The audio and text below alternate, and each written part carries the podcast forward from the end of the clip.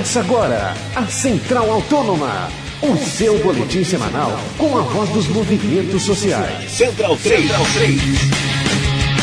A todo aquele que anda sobre a terra, a todo aquele que trava sua guerra. Olá, ouvinte da Central 3. Começa agora o Central Autônoma de número 45, nosso bate-papo semanal para tratar um pouco dos movimentos sociais espalhados pelo Brasil. Central Autônoma chega toda sexta-feira na grade da central3.com.br. Eu sou Paulo Júnior, aqui nos estúdios Central 3 em São Paulo. Gabriel Brito. Olá, Gabriel. Olá, Paulo Júnior. Mais um Central Autônomo aí, desse número nada, não muito simpático, mas tudo bem, né? Vamos- vamos em frente. nossa, nossa entrevistada de hoje é Bia Barbosa, coordenadora do Intervozes, que vai bater um papo com a gente sobre mídia. É, Bia, primeiro agradecer a sua participação. Queria que você começasse já dando um panorama aí do atual cenário das comunicações no Brasil.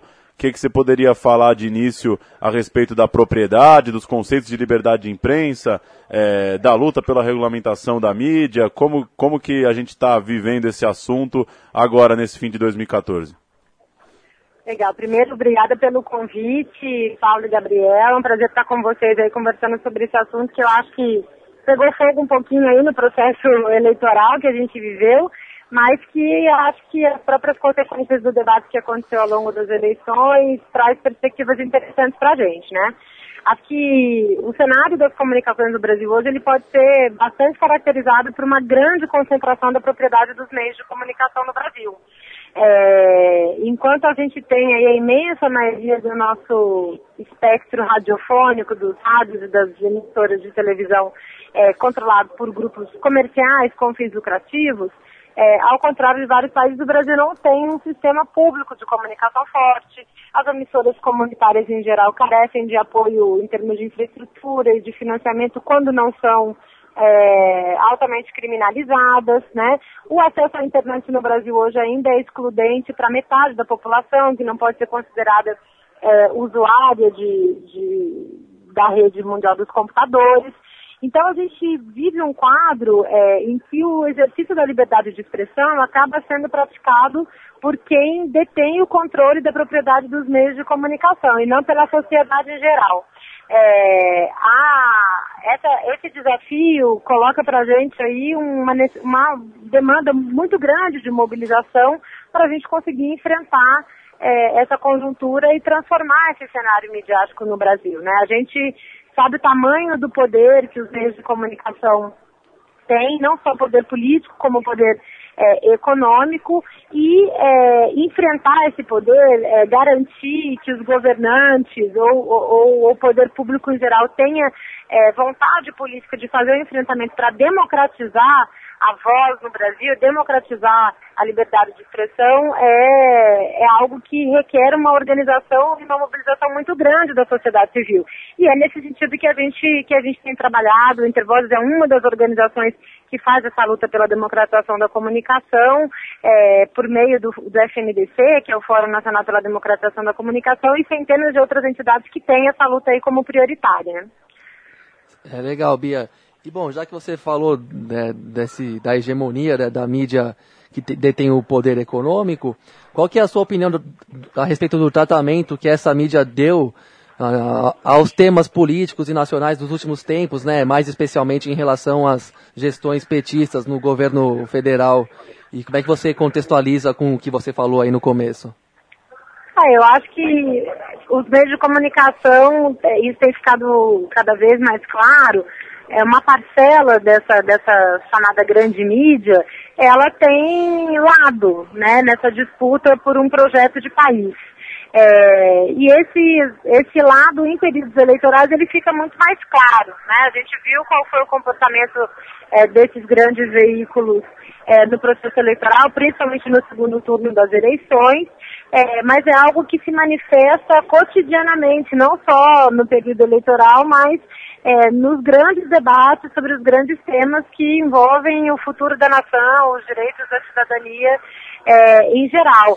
É, o aspecto positivo que a gente vê nisso é que, felizmente, acho que uma parcela cada vez maior da sociedade começa a ficar consciente disso e entender que é, as, o conteúdo que é veiculado nesses meios é, ele é feito a partir de opções políticas e ideológicas que esses meios fazem, né?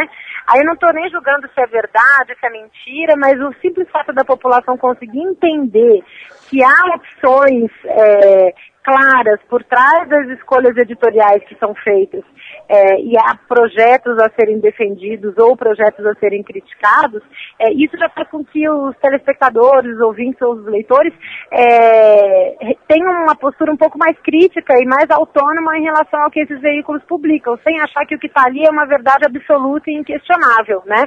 Então, claro que a gente ainda tem um desafio muito grande, claro que o, é, a televisão principalmente tem um poder muito grande de formação da opinião pública no país, mas eu acho que cada vez mais a gente está avançando no sentido da compreensão da população é, sobre o papel dos meios de comunicação e entender que há escolhas e há linhas editoriais e a partir disso ela pode ter uma leitura mais crítica desses veículos.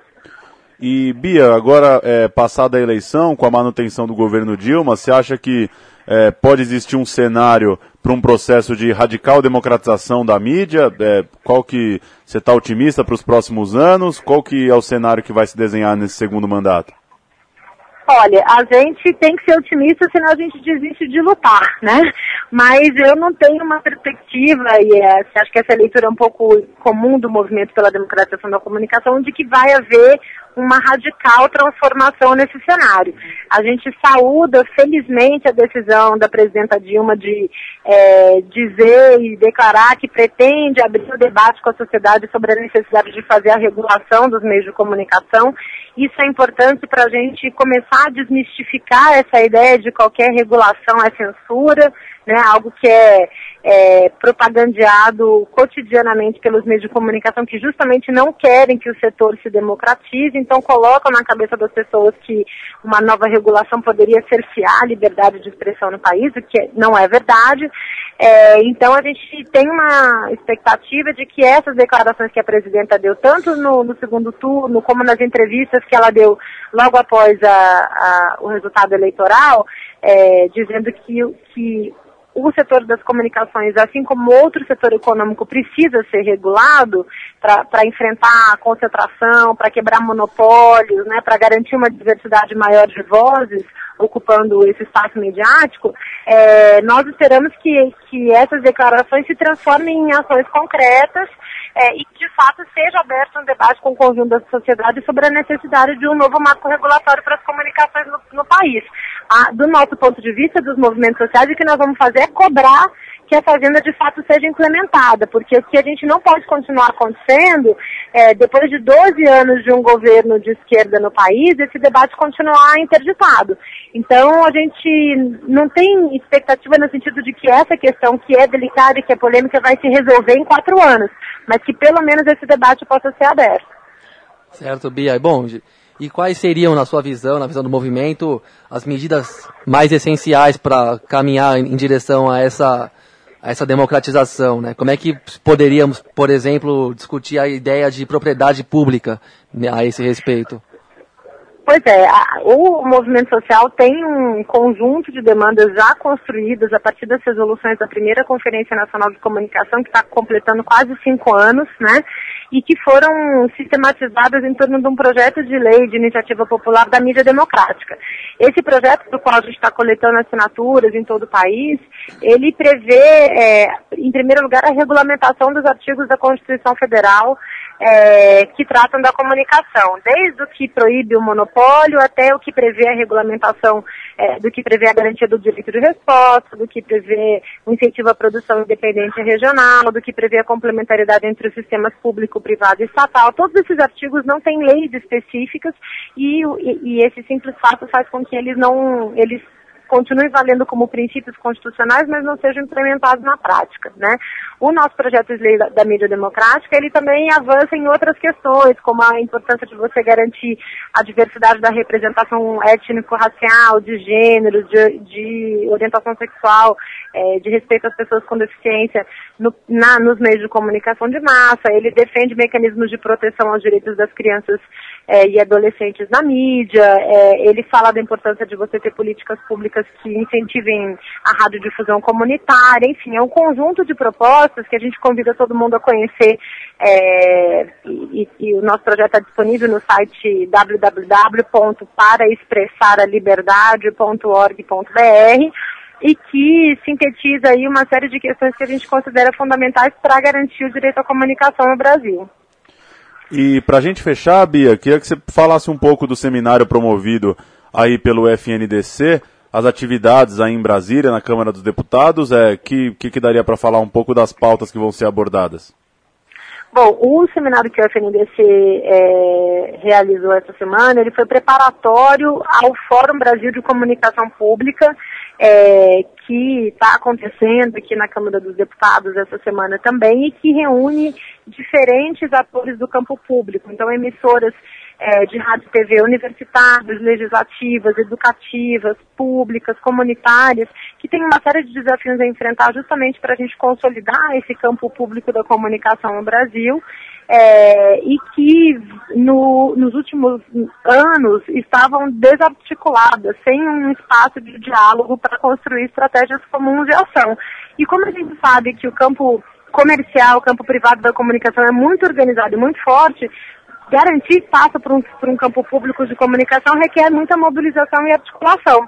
E o que a gente está tentando construir nesse fórum é justamente é, essa articulação para pensar estratégias comuns. Então, é, até o final dessa semana, a gente vai estar reunido aqui em Brasília fazendo esse debate. Tem mais de 300 pessoas participando é, do Fórum Brasil de Comunicação Pública e a gente convida também todo mundo que puder acompanhar, que quiser acompanhar as discussões, estão sendo transmitidas pelo site e pela TV Câmara.